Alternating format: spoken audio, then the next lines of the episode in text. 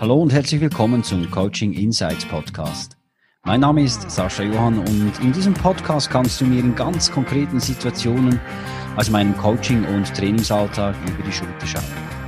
Zudem gibt es hier Einblicke in die Welt von interessanten Persönlichkeiten, die wirklich etwas bewegen. Ich wünsche dir gute Unterhaltung und viele wertvolle Insights. Roland Kopp-Wichmann ist Psychologe, Führungskräftetrainer und Coach in Heidelberg. Er führt daneben aber auch Persönlichkeits- und Coaching-Seminare durch und betreibt einen Persönlichkeitsblog mit über 1000 Artikeln und den dazugehörigen Podcast mit rund 400 Sendungen. Darüber hinaus ist er Verfasser verschiedener Bücher und E-Books und auf seiner Webseite finden sich sage und schreibe rund zwölf Online-Kurse zu ganz verschiedenen Themen der Persönlichkeitsentwicklung. Herr Kopp-Wichmann, wir kennen uns aus einem Coaching. Ich habe bei Herr Kopp-Wichmann schon zweimal ein Coaching in Anspruch genommen. Und ähm, ja, erzählen Sie doch selbst von sich. Ja, womit fange ich an? Also zum einen, ich bin schon etwas älter, 70 Jahre alt und habe Verschiedenes in meinem Leben beruflich gemacht. Ich war ganz früher mal Bankkaufmann, war mal auf der Dresdner Bank, ich war mal bei IBM Computer Operator, ich war mal Werbetexter, das heißt, mich hat vieles interessiert und war auch für vieles geeignet. Ganz zum Schluss habe ich äh, Lebensversicherungen verkauft, auch sehr erfolgreich, aber fast zu erfolgreich, bis ich eben merkte, ja, damit kann ich aber jetzt nicht den Rest meines Lebens verbringen. Ich brauche, ich möchte gern eigentlich was anderes machen. War klar, was, nämlich Psychologie studieren, musste aber dazu erst mein Abitur nachholen auf zweiten Bildungsweg in mühevollen zweieinhalb Jahren. Und dann musste ich noch ein Jahr auf den Studienplatz warten. Das habe ich in Israel verbracht, das Jahr, weil es da schön sonnig ist und ähm, das Land mich interessiert hat. Und dann habe ich erst äh, mit 28 habe ich angefangen zu studieren, habe Psychologie studiert und ähm, habe während dem Studium drei Therapieausbildungen gemacht. Deswegen konnte ich auch eine Praxis eröffnen. Die habe ich heute noch und habe aber auch mit Kollegen zusammen ein Institut begründet, das Hakomi Institute, ähm, wo wir einfach eine besondere körperorientierte Psychotherapie, die damals 1983 schon mit Achtsamkeit gearbeitet hat, äh, gewährt haben und viele Ausbildungen gemacht haben. Das Institut gibt es heute noch. Und ähm, ja, und jetzt mache ich seit einigen Jahren äh, vor allem Persönlichkeitsseminare sehr intensiv für Führungskräfte, für Selbstständige, für Privatpersonen. Intensiv heißt, es sind nur sechs Teilnehmer in zweieinhalb Tagen und ähm, wo wir sehr, naja, wo wir intensive Selbsterfahrung machen zu Themen, die aber eben Leute so bewegen, emotionale Intelligenz, Zeitmanagement, Selbstbewusstsein im Job und dergleichen. Das ist im Großen und Ganzen das, was ich mache. Und parallel dazu mache ich diese drei Stunden Coachings. Das mache ich auch seit, ich glaube, vier oder fünf Jahren. Aber darüber werden wir ja vermutlich noch sprechen können. Genau. Wenn man ihre, ihre Blogs liest oder ihre Podcasts hört, ist das Thema Achtsamkeit sehr präsent bei Ihnen. Und eben, ja. wenn Sie bereits in den 80er Jahren dieses Thema ja auch äh, entdeckt und damit gearbeitet haben, gehören Sie eigentlich auch, kann man sagen, zu den Achtsamkeitspionieren. Sozusagen, ja, obwohl ich damit jetzt nicht groß äh, werbe oder hausiere. Aber mittlerweile ist es ja ein großer Hype geworden, die mhm. Achtsamkeit. Mhm. Ich habe es gelernt äh, von Ron Kurtz, das war der Gründer der Hakomi-Methode. Und der hat immer gesagt, ähm, if you want to work with people, you have to get them mindful. Out of the mind, but mindful. Und das hat mir damals sehr eingeleuchtet und ähm, habe auch gemerkt, ja, da, äh, da kommt man eben weg vom Denken und richtet eben die, Mind, äh, die Mindfulness, also die Achtsamkeit auf den eigenen Körper, auf die Gefühle und auf die Gedanken. Und das intensiviert den Prozess. Sonst erzählen meine Klienten oft irgendwie Geschichten und was da war und dies und das. Das ist zwar ganz hilfreich für eine Weile, aber um wirklich therapeutisch zu arbeiten, ähm, muss man eben an die Gefühle ran und vor allem man muss an Informationen ran, die bisher nicht so im, im Bewusstsein sind. Und dabei hilft einem sehr die Achtsamkeit. Mhm. Sie äh, sprechen ja auch davon und sagen, wir finden die Lösung dort, wo Sie noch nie gesucht haben. Also eine schöne Ableitung von dem, was Sie jetzt gerade erzählt haben. Was kann man denn genau darunter verstehen? Ja, das ist ein Slogan, auf den ich sehr stolz bin. ähm, der besagt, äh, die meisten Leute, die Probleme haben, haben ja so ihre persönliche Theorie dazu oder haben auch schon mal was gelesen und haben dann einfach eine Theorie, eine Erklärung, warum ist das so. Mhm. Ähm, und die führt aber in der Regel, naja, das ist halt bewusst gedacht und ist vielleicht sogar, klingt vernünftig, logisch, hat aber selten etwas mit der wirklichen Ursache zu tun. Und in meinen Seminaren, in meinen Coachings ähm, arbeiten wir halt viel mit dem Unbewussten. Und dort liegt eigentlich die Antwort. Das heißt, dort ähm, hinter Problemen stecken immer unbewusste Konflikte. Und den kann der Klient aber natürlich nicht finden, weil er unbewusst ist. Er erlebt nur die Auswirkungen. Er erlebt praktisch die Symptome. Und wir versuchen in den Coachings und in den Seminaren diesen inneren Konflikt ähm, zu identifizieren und auch ein Stück zu bearbeiten. Mhm. Also dieses sogenannte Lebensthema, das kommt ja auch sehr oft vor, wenn man Ihre Artikel liest oder Podcast hört, äh, führen dann irgendwo auf, auf diesen Punkt zurück, den Sie jetzt erwähnt haben. So ein tiefes ja, Leben, das in sich trägt und, und dann eben quasi äh, die Symptome als solches dann spürt, aber halt bei Ihren Coachings dann eben in der Tiefe dann auch entdeckt wird. Ist das korrekt verstanden? So? Ja, ja. Also ich mache mal ein Beispiel. Äh, ein häufiges Thema, was viele Menschen haben, ist ja, dass die unpünktlich sind. Mhm. Also ähm, egal wie wichtig der Termin ist, die kommen immer so ein bisschen zu spät. Da gibt es zwei verschiedene Gruppen.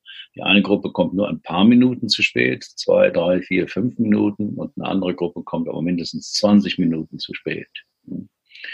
Ähm, vor allem die Gruppe mit der, mit der kurzen Verspätung, die haben schon einiges gemacht, also die Kaffeekasse schon gefüllt und auch sich Ermahnungen und Beschimpfungen von anderen angehört. Mein Gott, immer muss man auf dich warten, das ist doch respektlos. Du wirst doch in der Lage sein, mal pünktlich zu kommen. Und dann sagt derjenige auch, ja, ich weiß auch, ja, das stimmt und ich verstehe es auch nicht ganz, aber es passiert mir eben immer wieder.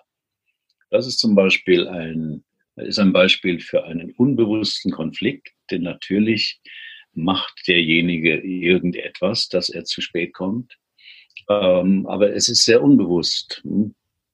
Ähm, die Leute haben auch das Gefühl, ja, ich bin halt unpünktlich, mhm. was aus meiner Sicht aber gar nicht stimmt, denn die Leute sind sogar sehr pünktlich, weil die kriegen es immer hin, immer eine feste Zeitspanne zu spät zu kommen. Das heißt, derjenige, der zwei Minuten zu spät kommt, kommt nicht zehn Minuten zu spät, sondern er kommt immer zwei Minuten zu spät. Mhm. Das heißt, er hat ein inneres Zeitmanagement, ne, aber um zwei Minuten verschoben. Und der innere Konflikt bei dem Thema Unpünktlichkeit ist in der Regel immer bei denjenigen, die eine kurze Zeitspanne kommen, ähm, zu, zu spät kommen, ist, die haben ein Autonomiethema. Das heißt, die fühlen sich durch die Meetingvereinbarung, dann und dann musst du dort und dort sein, in ihrer Freiheit eingeschränkt und rebellieren dagegen. Aber natürlich unbewusst. Die sitzen nicht im Büro und sagen, so, ihr könnt mal lange auf mich warten, ich komme erst zwei Minuten später. Sondern die sind mit irgendwas beschäftigt und da noch ein Anruf und dies und das. Und dann plötzlich merken sie, ach Gott, da haben wir ja noch das Meeting und dann erreichen sie aber rechtzeitig zwei Minuten später das Meeting. Und dieser, diesen Konflikt muss man finden. Und bei denjenigen, die 20 Minuten zu spät kommen, die haben ein anderes Thema, die haben ein Statusthema die wollen eben, die brauchen einen Auftritt. Mhm. Und wenn man, wenn man, pünktlich da ist ne, und die ganze Meute ist schon da, ähm, dann fällt das nicht groß auf. Wenn aber das Meeting in vollem Gang ist und die Tür wird aufgerissen, dann guckt jeder zur Tür und sagt, Mensch, wer kommt da denn? Und derjenige hat seinen Status, äh, hat sein, seine Aufmerksamkeit, darum geht es. Mhm, mhm. Und sind das dann irgendwo versteckte Defizite aus früheren, früheren Erfahrungen oder aus, auch aus der Kindheit, oder? Ja, das können Defizite sein oder vor allem eben Erfahrungen. Also bei demjenigen mit dem, mit dem, mit dem Autonomie-Thema, der hat eben sehr oft erlebt, dass ihm Vorschriften gemacht werden. Hm? Das macht man so und legt die Hände auf den Tisch und isst ordentlich und macht eine Hausaufgaben und das muss er nochmal schreiben, das ist ja unleserlich und so. Also der wird mit sehr vielen oder zu vielen Vorschriften eingedeckt. Mhm. Bei manchen entsteht dann eben so ein, naja, ein Groll und fast sowas wie ein innerer Schwur ähm, als Kind oder als Jugendlicher, wenn ich mal erwachsen bin, mir schreibt niemand mehr vor, was ich zu tun habe. Mhm. Kann das auch ein Generationenproblem sein, so von Babyboomern und äh, Generation X? Wir wurden ja ziemlich autoritär erzogen und geführt. Heute die Generation Y und Z sind ja eher, haben ja mehr Freiheiten, können mehr selbstgestalterisch unterwegs sein. Kann das auch sein, dass diese diese Könnte sein, ja. Wäre eine interessante Untersuchung für einen Soziologen, der das mal testet und so.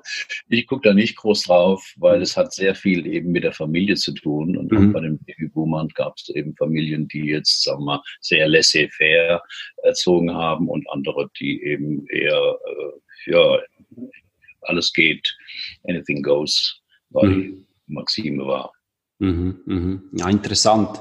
Und dann steht ja, das kann man bei Ihnen auch lesen, ähm, dieser sogenannte Engpass, der einen ja. immer wieder einholt und einengt auch. Also sei es eben mit dem Thema Pünktlichkeit, aber es gibt ja ganz verschiedene andere Themen wie Selbstvertrauen und so weiter. Ähm, ist denn das dieser Engpass, den auf den, da gehen Sie auf den Grund und ja, arbeiten? Der, der Engpass ist der unbewusste Konflikt. Also das, wofür jemand keine Erlaubnis hat. Mhm. Zwar er theoretisch ähm, ähm, ja das machen dürfte, aber keine innere Erlaubnis hat. Also ein Beispiel ist ähm, meinetwegen jemand mit einer narzisstischen Seite. Hm, jetzt nicht in, in dem krankhaften Sinne, aber schon mal so, dass die Leute sagen, mein Gott, du musst auch immer, immer äh, im Mittelpunkt stehen und, und hast besondere Rechte und ähm, regst dich auf, äh, was weiß ich, wenn die anderen nicht pünktlich kommen, aber du selber kommst pünktlich und so, äh, kommst auch, kommst unpünktlich und Mensch, du bist ja, bist ja irgendwie so, manchmal so von oben herab und so arrogant und so, ne? Und das heißt also, er kriegt zurückgespiegelt, dass er narzisstische Anteile hat. Und derjenige sagt, ich verstehe überhaupt nicht, was die meinen. Das stimmt doch überhaupt nicht. Mein Gott, die blasen sich da auf und kritisieren halt gern und sowas. Ne? Und dann ähm, versuche ich meine Hypothese, beispielsweise, dass das ein narzisstisches Thema ist, versuche ich immer zu überprüfen. Äh, also ich behaupte nicht einfach nur, ja, sie haben vermutlich narzisstische Anteile, weil dann würde der sagen, ja, interessant oder habe ich mir auch schon gedacht, ich habe so einen Test gemacht im Internet und da kam das auch raus. Ne? Aber es bleibt wiederum sehr verstandesbetont, äh, sondern ich versuche das äh, zu testen und auch die Emotionen, die damit verbunden sein können, ähm, ja, zu, zu triggern oder zu kontakten. Und das mache ich immer in Form eines kleinen Experiments. Und da brauchen wir wieder die Achtsamkeit. Das heißt, ich sage zu dem Klienten, ähm, ich möchte Ihnen gerne mal einen Satz sagen und hätte gern, dass danach Sie den Satz sagen. Nicht zu mir, sondern so vor sich hin in den Raum hinein aber sehr genau mit, eben mit Achtsamkeit und geschlossenen Augen beobachten, was soll nicht drüber nachdenken über den Satz, sondern beobachten, was an inneren Reaktionen in ihnen abläuft, nachdem sie den Satz gesagt haben. Also körperlich, gefühlsmäßig, gedanklich. Und dann hat er das verstanden, macht die Augen zu, macht sich bequem im Stuhl und dann sage ich, wenn Sie Bescheid sind, geben Sie ein kurzes Zeichen. Und wenn das Zeichen kommt, dann sage ich, ähm, bei einem Menschen mit narzisstischen Anteilen. Ich bitte Sie mal folgenden Satz zu sagen. Ich bin ein ganz normaler Mensch. Und jemand mit nicht narzisstischen Anteilen wird sagen, ich bin ein ganz normaler Mensch. Hm. Das heißt, er sagt das völlig emotionslos, wie als Tatsache, wie genau, also draußen scheint die Sonne oder ich sitze hier mit Ihnen in der Praxis jemand mit narzisstischen Anteilen, da passiert etwas. Hm? Entweder wird er ärgerlich. Was soll ich sagen? Hm? Äh, das stimmt nicht. Oder das ist eine Frechheit. Oder er fängt an zu lachen und sagt, nee, also ich normal, nee, also wissen Sie, was ich im Leben schon als normaler Mensch. Ne? Das heißt, die hören den Satz als Beleidigung, als Kränkung, als Herabstufung, wobei natürlich auch der Mensch mit dem Verstand weiß, jeder Mensch ist ein normaler Mensch. Wir mhm. haben vielleicht unterschiedliche Positionen und Rollen, aber jeder Mensch ist normal, hat ähnliche Bedürfnisse, möchte mehr glücklich sein als unglücklich, muss dreimal am Tag was essen, braucht bestimmte Menge Schlaf, möchte geliebt werden. Also alles völlig normal. Aber die Menschen mit einer narzisstischen Seite, die reagieren auf diesen Satz sehr emotional. Und das ist dann sehr deutlich, ähm, ja, dass da der Engpass ist. Ne? Ein anderes Beispiel, mit dem ich auch viel arbeite, ist, wo, wo jemand, ähm, sagen wir mal, wenig selbstbewusst, Sie erwähnten das vorhin, ist, ähm, sich ausnutzen lässt, alles allen recht machen möchte, ähm, sich oft Schuldgefühle hat, sich ganz viel entschuldigt auch und so. Und dann kriegt man in der Anamnese, also ich, ich mache ja ein Interview mit denen vorher, ungefähr eine Stunde, über deren Herkunft, über die Eltern, Geschwisterposition, Alters. Und da kommt zum Beispiel manchmal raus, dass jemand eben, äh, ich sag mal, ein, un, ein ungewünschtes Kind ist. Ne? Da gab es schon zwei und dann irgendwie kam noch ein drittes und das ja. war der Klient. Ne? Mhm. Und er hat irgendwie mitgekriegt, meinetwegen vielleicht, ähm, also dass, die, dass das auch für die Eltern, speziell für die Mutter wahrscheinlich belastend war, dass die öfters gestöhnt hat, un, unbeherrscht war, ungeduldig. Und irgendwann einmal im Stress sagt sie vielleicht sowas wie, ähm, Mensch, wenn du nicht auf der Welt wärst, ne, da wäre ich heute Ärztin. Hm, das heißt, ja. er erfährt, aha, äh, meine Mutter wollte Medizin studieren, aber mit dem dritten Kind ging das nicht mehr. Mhm.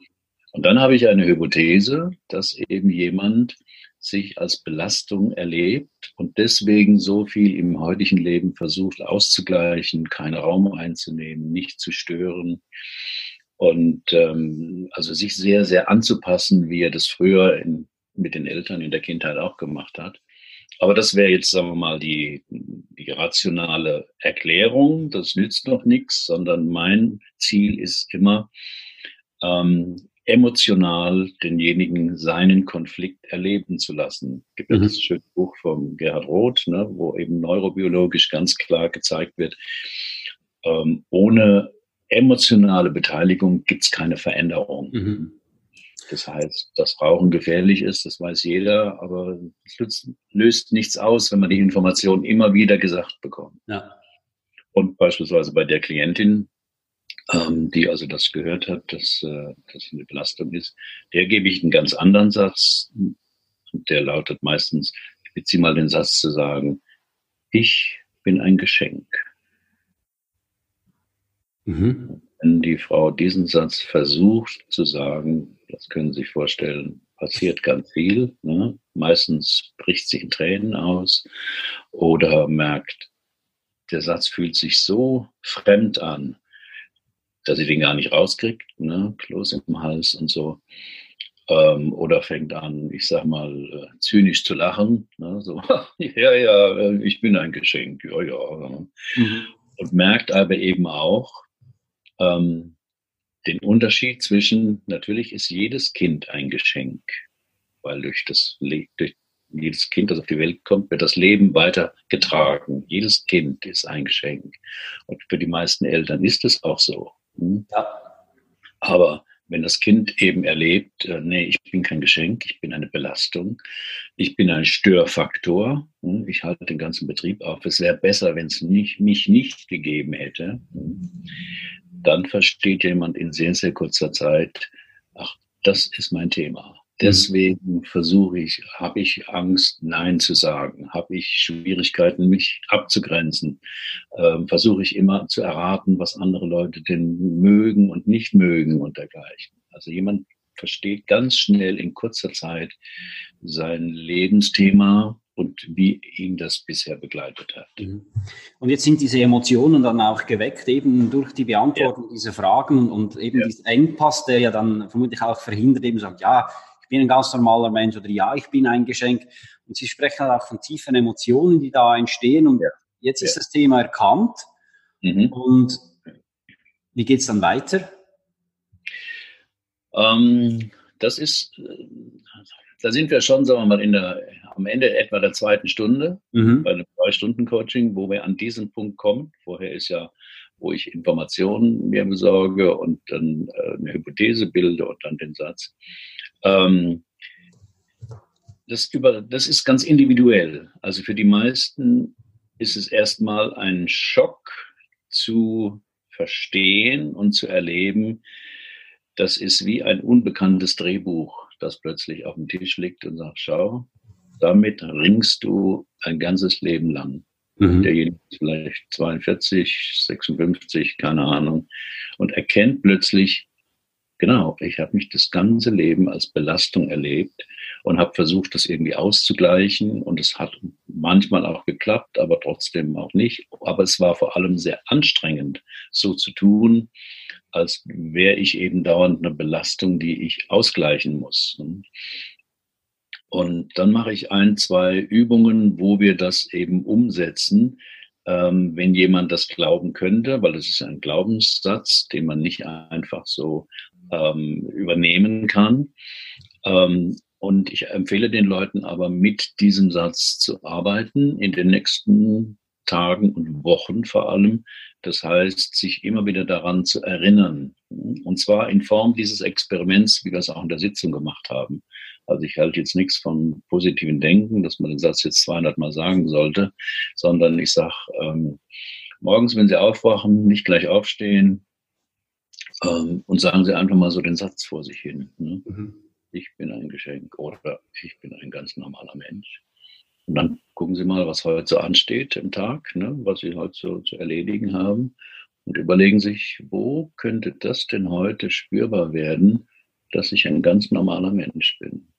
Und dann fällt vielleicht dem Menschen mit narzisstischen Anteilen ein, also mich regt es immer unheimlich auf, wenn die Leute unpünktlich sind. Ich finde das so eine Frechheit, wenn ich an dem Meeting schon teilnehme und dann kommen die und normalerweise putze ich die runter und jemand versteht vielleicht, aha, das kränkt mich. Ne? So, mhm. das ist meine narzisstische Seite, die da anspringt und nimmt sich vielleicht vor zu sagen, ja Gott, äh, ich bin normaler Mensch, ne? ich komme auch manchmal zu spät, diese normale Menschen, ich muss da jetzt nicht so ein Riesenfass aufmachen.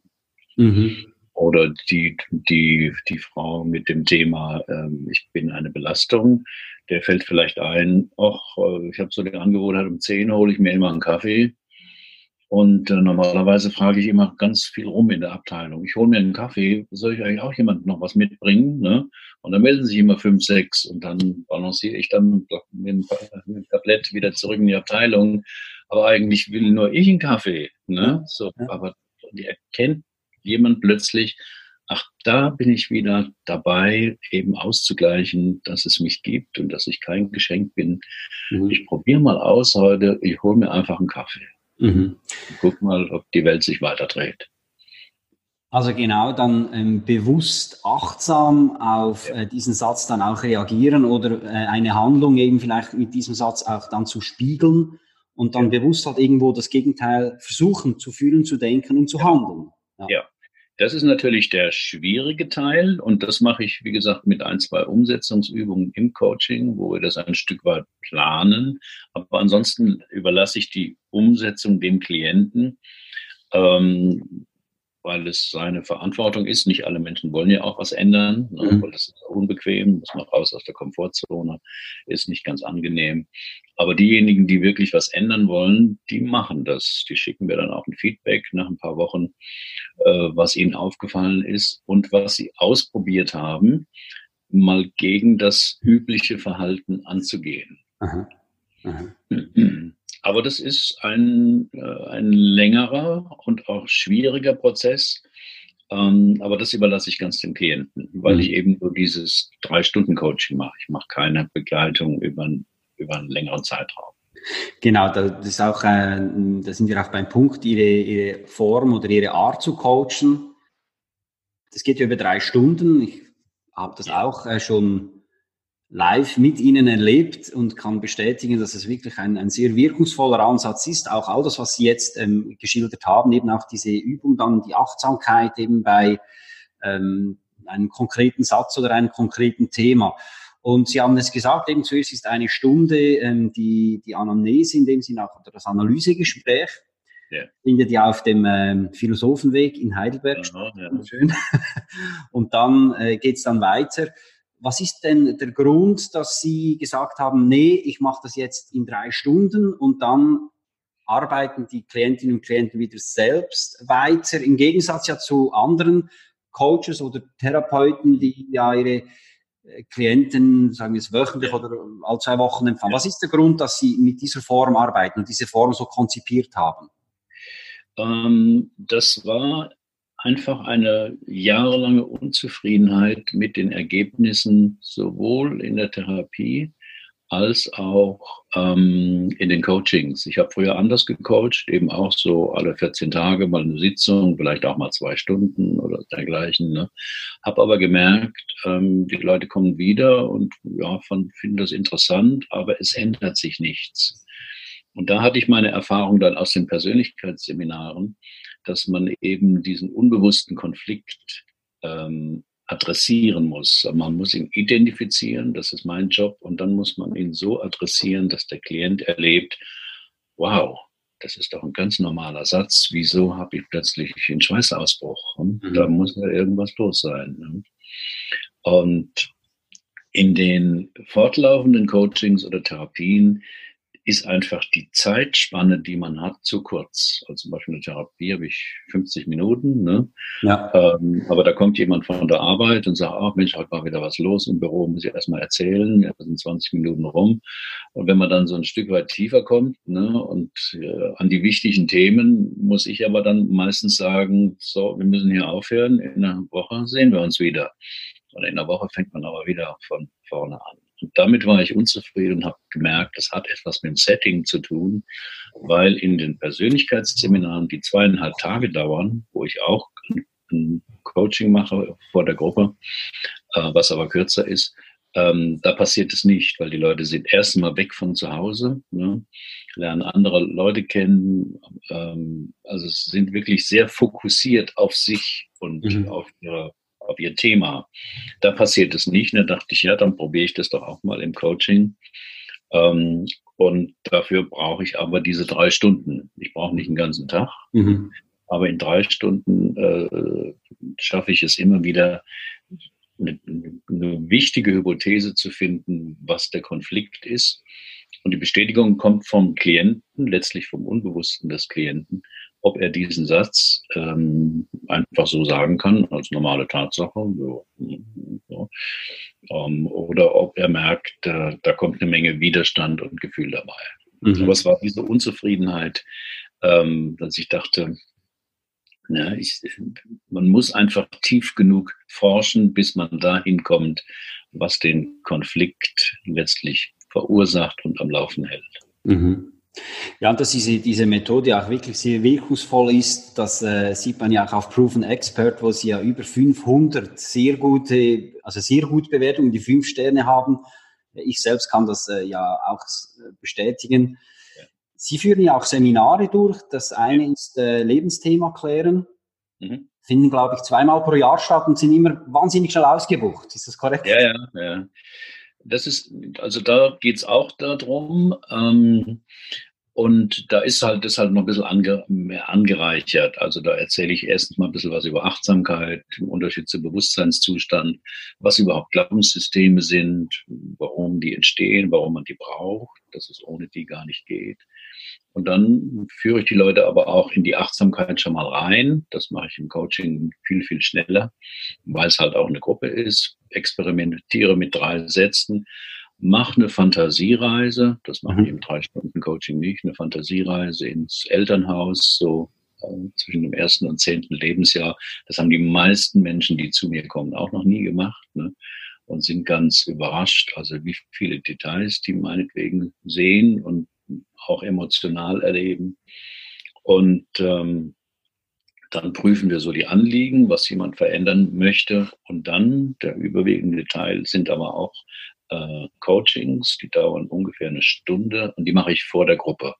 Und die laufen genauso ab, auch mit diesen Sätzen und mit Achtsamkeit. Der Vorteil vom Seminar ist, ähm, man lernt aus den Coachings der anderen, äh, nimmt man auf jeden Fall immer was mit, profitiert man davon. Mhm. Weil es eben, ich sag mal, sieben Milliarden Menschen gibt, aber nicht sieben Milliarden innere Konflikte. Das habe ich, das habe ich gemerkt, als ich äh, Ende letzten Jahres ihre, ihren Podcast entdeckt habe und ihren Blog äh, gelesen habe. Es gab so viele Themen, vermeintlich viele Themen. Und in so vielen Themen findet man sich ja selbst auch immer irgendwo in einer gewissen Form wieder. Und ja, ja. da hat man also dann im Seminar auch vermutlich die Chance oder bestimmt auch die Chance, sind, ah, ist ein Thema, das mich auch betreffen könnte, könnte ich ja. vielleicht auch mal anpacken. Ja, ja, das ist richtig. Also es gibt je nach Landkarte, ich, ich arbeite meistens mit zwölf, zwölf Lebensthemen. Man könnte meinetwegen auch sieben nehmen oder 16. Das ist ja ganz subjektiv. Die sind ja nicht objektiv feststellbar. Aber die zwölf decken schon mal die wichtigsten Themen ab. Es mhm. sind eben Themen, die wichtig sind. Ähm, und deswegen betrachten wir auch, auch in der Fantasiereise, die ersten zehn bis zwölf Lebensjahre Danach kommen natürlich auch noch Konflikte und Themen dazu, aber das sind so die prägenden Lebensjahre, wo man als Kind jeden Tag in der Familie ist und lernt, was ist denn das Leben? Worauf kommt es denn da an? Ne? Und das mhm. weiß man ja gar nicht und das geben einem die Eltern eben vor. Also das Wichtigste im Leben ist mal Folgendes. Keine Ahnung, Ehrlichkeit, Pünktlichkeit, äh, Leistung äh, oder was auch immer. Und man lernt ganz viel über Beziehungen. Wie gehen die Eltern mit, mit, miteinander um? Was ist eigentlich Liebe? Was ist Beziehung? Äh, was passiert, wenn es mal einen Streit gibt? Ne? Was macht man dann? Man muss das mit den Geschwistern lernen. Ne? Lernt man auch, Position in der Familie zu finden. Und zwar jeden Tag. Ne? Jeden Tag muss man einfach gucken, wie ist das gerade. Und ähm, das lernt man da, das lernt jeder. Und jeder lernt auch eben äh, Strategien, um mit solchen Situationen fertig zu werden. Und es gibt keine Strategie, die keinen Preis hat. Und diese, der Preis ist jeweils der unbewusste Konflikt. Mhm, der dann also eben. Wenn es in einer Familie sehr leistungsorientiert zugeht und man ist aber schlecht in der Schule, dann hat das Folgen. Ne? Und das muss man irgendwie verarbeiten, ne? dass der Bruder halt immer gelobt wird. Mensch, guck mal, ne? was der und was ist mit dir. Und dann kann man versuchen, auf eine andere Art und Weise seinen Platz in der Familie zu finden. Dann, was weiß ich, kann man vielleicht gut trösten oder wird der Witzigste mhm. äh, in der Straße, wie auch immer. Aber man man kann sich nicht nicht verhalten, sage ich. Mhm. Aber eben wichtig ist ja, ist ja, wichtig ist eben, das, das Verhalten als solches zu finden und das Verhalten vermutlich auch, das zur Persönlichkeit und zum Erleben dann auch passt, dass man dann nicht irgendwo eine Kopie dessen wird, was man vielleicht gar nicht sein möchte, oder? Ja, und das ist mhm. natürlich auch, ähm, also ein wesentliches Thema bei den Lebensthemen ist die Ablösung von den Eltern. Da achte ich sehr drauf, weil das bei vielen nicht gelungen ist. Ähm, also entweder, weil sie, sagen wir mal, das Leben oder die, die Einstellung der Eltern übernehmen, also kopieren, genau dasselbe machen, aber natürlich unbewusst. Oder eben in die Rebellion gehen, wie ich das nenne, das heißt genau das Gegenteil zu machen. Also mhm. wenn es zu Hause sehr ordentlich zuging und fast schon ein bisschen zwanghaft, immer muss da alles auf dem Platz sein und aufgeräumt sein, kann es sein, dass jemand sagt, wenn ich mal groß bin, ne, dann ja, das Chaos ist mein Freund, ne? was mhm. immer noch keine abgelöste Position ist, weil dann macht man ja einfach nur das Gegenteil. Das ist noch nichts Eigenes. Mhm. Mhm. Absolut. Sie geben ja ihr, ihr, Wissen aus 35 Jahren Arbeit mit Menschen, geben Sie auch weiter an äh, Coaches ja. und Trainer. Mhm. Äh, wo man eben, und ich kann das sagen, ich werde da jetzt nächsten Januar, da freue ich mich wahnsinnig drauf, das von Ihnen ja auch dann lernen, ähm, wie eben so ein Drei-Stunden-Coaching ablaufen ja. kann, eben wie diese Lebensthemen gefunden werden und so weiter. Mhm.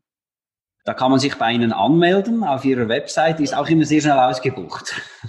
Ja, das stimmt. Ich habe jetzt schon, also die, die nächsten freien Plätze, ich habe noch keine Termine eingestellt, wird erst 2021 sein. Mhm. Ähm, auch weil es kleine Gruppen sind, nur sechs Teilnehmer.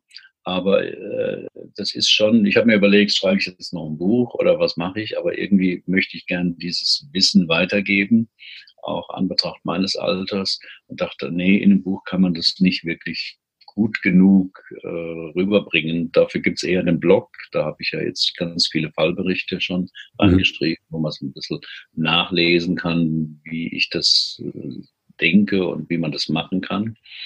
Ähm, aber die Fortbildung, ähm, dachte ich, ist so eine Art Vermächtnis auch von mir, wo ich das dann weitergeben möchte. Und da sind auch nur sechs Teilnehmer drin, ist sehr intensiv, viermal zwei Tage.